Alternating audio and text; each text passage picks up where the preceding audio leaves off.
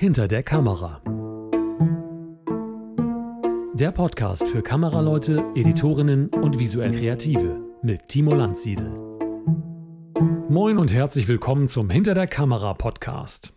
Schön, dass ihr wieder dabei seid. Für alle, die das erste Mal dabei sind, ich bin Timo Landsiedel, Filmjournalist und unterhalte mich hier im Podcast einmal im Monat mit einem Menschen aus Bildgestaltung und Schnitt und später auch sicher aus anderen Gewerken der medialen Kreativität. Und je nachdem, ob es meine Zeit zulässt, gibt es dazwischen noch ein bisschen Extramaterial. Diese Folge ist ein solches Extramaterial, aber bevor ich zum Inhaltlichen komme, eine Sache vorneweg. Ihr könnt uns natürlich anhören und abonnieren. Das könnt ihr auf Apple Podcasts, auf Google Podcasts sowie auf Spotify und auf Deezer. Und natürlich auf der Homepage kamerapodcast.de. Das Ganze in einem Wort. Ihr könnt uns auch liken, das geht auf Facebook und auf Instagram mittlerweile. Dort findet ihr uns unter Hinter der Kamera Podcast. Diese Folge heute ist, wie gesagt, eine Folge Extramaterial, gewissermaßen ein kleiner Teaser auf die finale lange Podcast-Episode mit unserem kompletten Gespräch. Mein Gast in diesem Monat ist die Editorin und Filmemacherin Carlotta Kittel.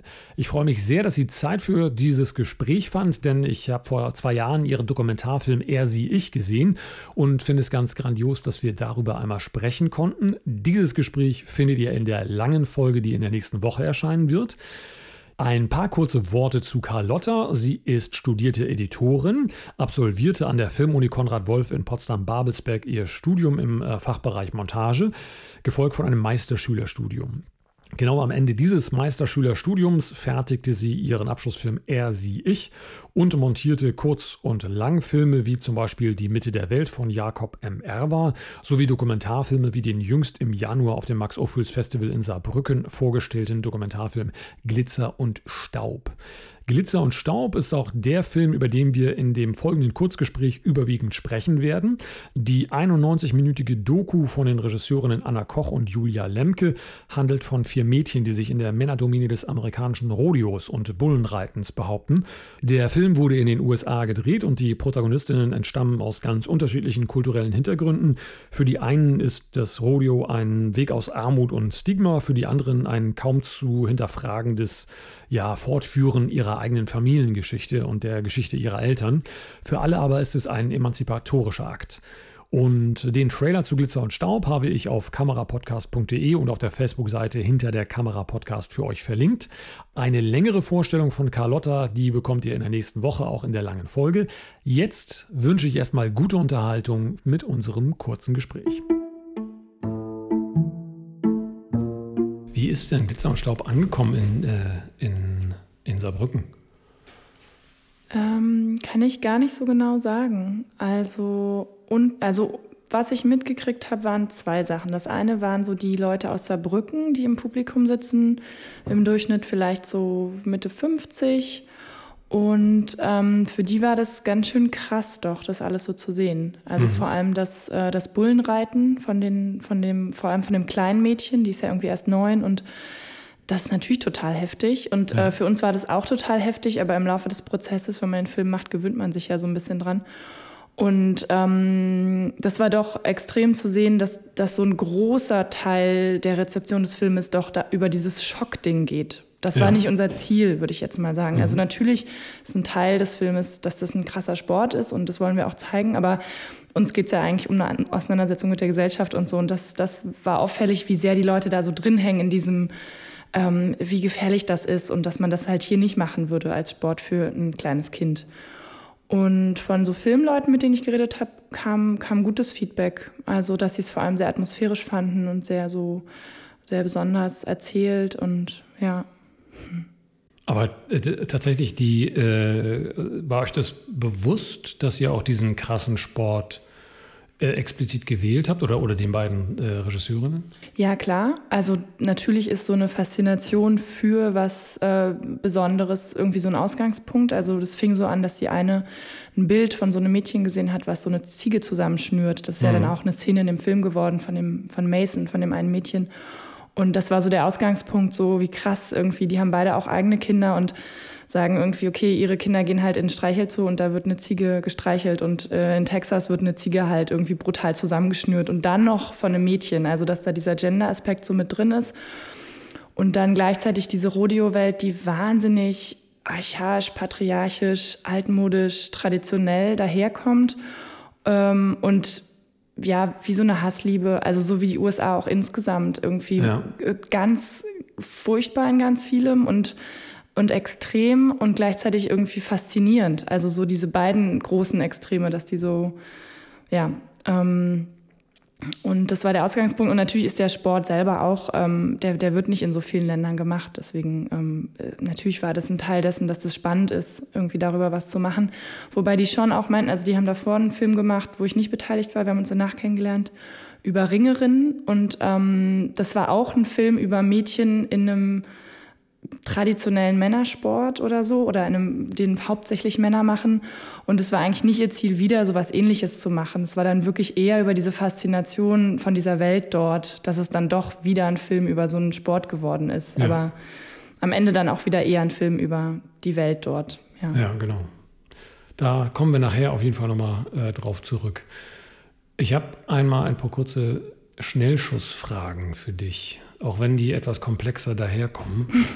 Welchen Schnitt oder welche Sequenz aus der Filmgeschichte hättest du gerne geschnitten oder montiert?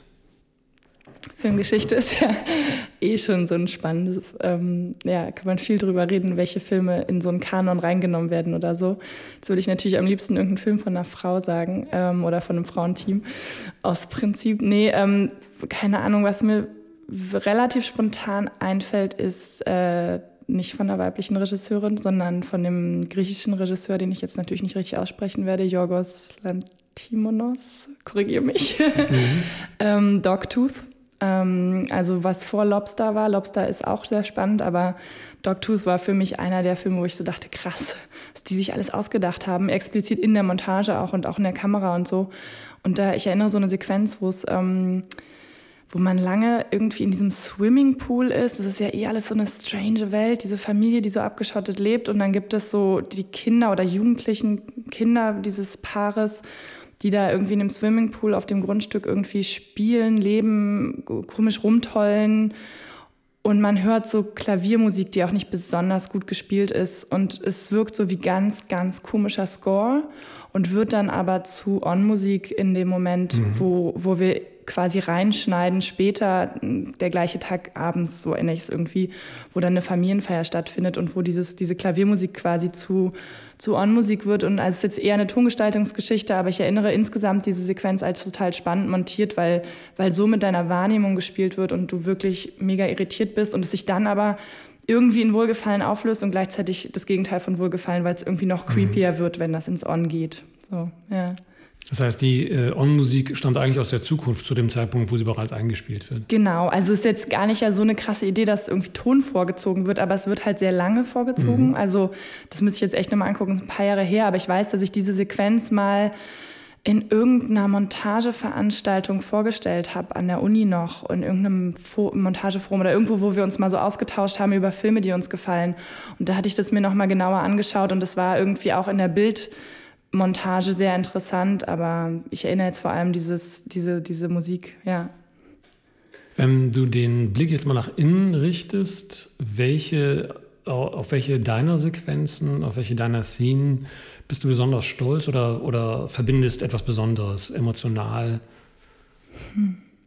Oder auch äh, richtig äh, einfach aus, aus der Profession heraus? Mhm. Ähm das ist super schwer, weil wahrscheinlich bei jedem, also bestimmt bei jedem Film da einige Sachen sind, wenn ich den jetzt so gucken würde. Ne? Also was ich jetzt zuletzt quasi ja fertig gesehen habe, war Glitzer und Staub. Im Sinne von, den haben wir 2019 montiert und jetzt war gerade die Premiere. Das heißt, ich hatte ein bisschen Abstand in der ganzen Tongestaltung und so und habe den Film dann jetzt fertig wieder gesehen oder dann zum ersten Mal mit fertigem Bild und Ton. Aber Genau, und durch den Abstand gab es da eine Sequenz, die sich total in meiner Wahrnehmung verändert hat. Und ich würde jetzt gar nicht sagen, dass die so besonders toll geschnitten ist, sondern eher eine totale Krücke für die Dramaturgie des Films. Mhm. Und ich war aber total überrascht, wie gut die funktioniert hat und dachte jetzt bei der Premiere sogar, ach, vielleicht hätte man sowas doch noch öfter auch im Laufe des Films ah, machen okay. können. Also es gibt so eine Montagesequenz, auch ja.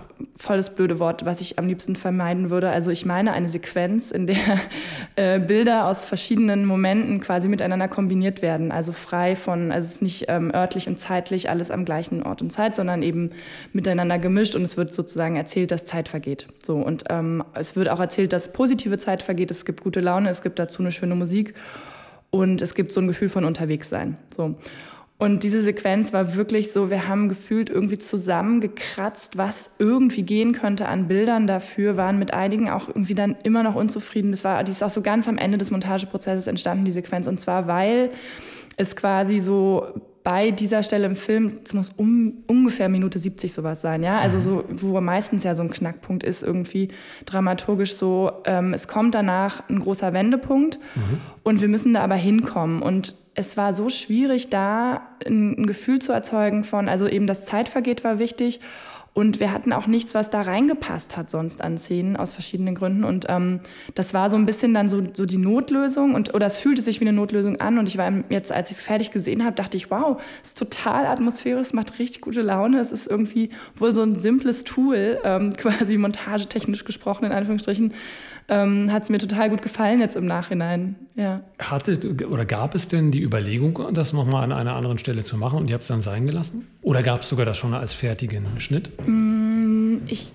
glaube, es gab es nicht. Ähm, wir hatten einen sehr langen Prozess, deswegen muss ich kurz überlegen, aber ich glaube, es gab es sonst nicht. Aber das war auch, also ich würde jetzt auch fast behaupten, an anderen Stellen hätte es auch nicht genug Material gegeben. Was ein bisschen komisch ist, weil wir hatten viel Material und auch sehr viel sehr Schönes. Also Julia, die Kamerafrau Julia Lemke ist wirklich Wahnsinn, was sie schafft an, an so durchgehend Konzentriertheit irgendwie. Die ist einfach am Start und du kannst das Bild einfach komplett verwenden, von vorne bis hinten und kannst dir den schönsten Moment dann aussuchen in so, einem, in so einer langen Einstellung und das in einem Dokumentarfilm mit Kindern und an Orten, wo die kulturell wirklich, ähm, also da waren viele Themen irgendwie und es äh, ganz besonders und trotzdem war es halt äh, sozusagen erzählerisch wenig Material. Ja, also es gab einfach wenig Szenen, wo wirklich mal eine Geschichte gebaut werden konnte im Sinne ja. von ja, das klingt dann immer so blöd klassisch, aber ähm, wir konnten sehr gut Stillstand erzählen und wir wollten aber nicht nur Stillstand erzählen. Und mhm. darum, das war so ein bisschen die große Frage im Laufe des Montageprozesses. Und ähm, für so eine Montagesequenz brauchst du ja dann auch Bilder trotzdem. Und ähm, genau, ich glaube, dass es dann auch in Ordnung ist, dass da jetzt nicht noch mehr solche Sequenzen sind oder ja. Ich äh, habe es immer so äh, damals im, im Filmwissenschaftsstudium äh, verglichen mit, also die Montagesequenzen überhaupt, mit den Songs in einem Musical, die auch eigentlich die als Funktion haben, dass sie die Handlung vorantreiben. Hatte das für euch auch so eine Funktion oder war das tatsächlich äh, fast so ein bisschen den Zuschauer in ähm, in, in, Sicherheit wiegen, bevor dann äh, es etwas Schlimmes äh, hier geschehen wird äh, ja. in der, in der, im Handlungsstrang Altraika. Mhm. Ähm, nee, es war schon also es sollte nicht dramaturgisch viel bringen an der Stelle. Also mhm. beziehungsweise ich glaube, es hat dramaturgisch viel gebracht im Sinne von, wir brauchten an der Stelle etwas, aber du wirst als Zuschauer, vor allem wenn du es das erste Mal siehst, jetzt nicht merken, was es dramaturgisch bringt, sondern beim ersten Schauen wirst du vor allem merken, dass es gute Laune macht. Genau. So. Ja. Und es war aber, genau, wie gesagt, wichtig, davon von dem Punkt davor zu dem danach zu kommen. Und da fehlte einfach ein Element, hat man sehr stark gemerkt immer. Es wäre auch irgendwie gegangen, aber ich fand es unsauber erzählt, wenn das, wenn das gefehlt hätte. Also man hätte auch sehr viel schneller einfach in die folgende Sequenz gehen können, ohne dieses Ding dazwischen. Aber es war auch gut, ein bisschen Gefühl zu haben von, es vergeht Zeit. Ja. Ähm, weil das nicht klar erzählt wird in dem Film, wie viel Zeit tatsächlich Absolut, jetzt vergeht genau. von, sie fängt an mit Rodeo, mit Bullenreiten und bis es dann zu diesem ähm, Unfall kommt. Und ähm, genau. Wenn du jetzt gerade schon von der Krücke gesprochen hast, mhm. die dann zu was Positivem wurde, das leitet so ein bisschen zu der, zwei, zu der dritten Schnellschussfrage rüber. Und du merkst schon, so schnell geschossen wird nicht. ähm, äh, von welchem deiner Fehler hast du am meisten gelernt? Ja. ähm, naja, ich, ich kann das ganz schwer im kreativen Prozess, finde ich das Wort Fehler Mhm. Da kann ich wenig andocken, glaube ich. Da fallen mir andere Wörter vielleicht ein. Ich Aber mhm. ich würde, also woran ich spontan denken muss, ist eher was, ähm, ja, was mit Beruf zu tun hat, was nicht mit dem kreativen Prozess zu tun hat, sondern dem ganzen Drumherum, was es noch so gibt. Und ich habe zum Beispiel Also ich erinnere eine Sache, die ich im Nachhinein als Fehler sehen würde. Ich habe in der Zusammenarbeit mal ohne Vertrag gearbeitet, was ich als Fehler sehen würde. Ähm, und das war auch noch mit einer Person, also die, die Person, die da Regie geführt hat, hat den Film auch selber produziert was legitim ist, was aber zu einer schwierigen Konstellation führt, weil ich dann sowohl, also ich muss eigentlich zwei Beziehungen zu dieser Person eingehen. Mhm. Einmal die kreative mit der Regie und einmal die rein organisatorisch vertragliche. Also ist ja auch okay, mal ohne Vertrag, wenn man in einer E-Mail alles festhält, aber man muss diese Dinge, Dinge ja miteinander klären. Absolut, ja. Und da, ähm, das war die gleiche Person und das, ähm, das war schwierig. Ich glaube auch, dass es für sie nicht gut war und ich hätte, glaube ich, mit der Erfahrung, wie das hinterher auch in einem Konflikt dann wirklich problematisch wurde, ähm, würde ich jetzt beim nächsten Mal sagen, wenn da jemand wieder so auf mich zukommt und sagt, hier, ich produziere meinen eigenen Film, wo ich auch Regie führe, dann würde ich sehr schnell wahrscheinlich heutzutage vorschlagen, okay, hol dir zumindest eine Produktionsleiterin oder sowas dazu, die das Vertragliche mit mir klärt, dann haben wir das raus, dann müssen wir das nicht, weil das, ja, Vielleicht funktioniert das in Einzelfällen, aber ich habe da auch schon von anderen Leuten gehört, dass das schwierig sein kann. Und äh, das war im Nachhinein betrachtet ein Fehler, aus dem ich aber wirklich viel gelernt habe. Also auch konkret aus dem Konflikt, den wir dann noch miteinander hatten. Ich habe den Film am Ende nicht zu Ende geschnitten und mhm. ähm, wir sind mittlerweile da irgendwie, haben wir das gut miteinander nochmal besprochen und ähm, sie hat sich auch für ein paar Sachen entschuldigt und ähm, Person, um die es da geht. Und ähm, wir sind aber, ja, wir sind da durch, durch Täler auf jeden Fall gegangen und ähm, wie immer. Also da lernt man ja immer viel. Mhm. Absolut, ja. Ja, und vor allem ist es ja auch schade, so, so einen kreativen Prozess dann nicht bis zum Ende begleiten zu können, wenn dann etwas anderes dazwischen steht. Und es ist ja eine Absicherung letztendlich, was das angeht, auch für alle. Ja, also jetzt rein berufspolitisch, du kannst dich nie davon absichern, auch mit einem Vertrag nicht, dass du einen Film nicht zu Ende schneidest, jetzt in meinem Fall oder auch in den anderen Gewerken. Ne? Also das ist ähm, als sowieso Selbstständige rein rechtlich eh nicht möglich. Aber ich glaube, es hat so ein bisschen mit einem Verständnis von den Abläufen zu tun, was ich da vermisst habe. Also einfach mit einem bestimmten Commitment. Also natürlich ist es wie in einer Liebesbeziehung. Wenn man merkt, irgendwas funktioniert nicht mit uns beiden, ist es absolut legitim, sich voneinander zu trennen, beziehungsweise ist es legitim zu sagen, lass uns nochmal besprechen und überdenken und welche Lösung finden wir. Ich finde es aber halt gut, wenn die Lösungen gemeinsam gefunden werden. Genau. Und ähm, also wir reden da im Verband super viel drüber. Es gibt total viele Filme, die nicht von einer Person, ich meine, da reden wir wahrscheinlich eh noch drüber, wenn das von Anfang an geplant ist, wenn es mehrere mhm. EditorInnen gibt. Aber ähm, das kann auch in Konflikten dazu kommen, dass man sich voneinander trennt und dass dann jemand Neues das übernimmt. Und da gibt es Fälle, wo das total gut abläuft. Ja? Also wo die Leute total fair miteinander reden und am Ende alle bei der Premiere sind und ähm, das kann gehen.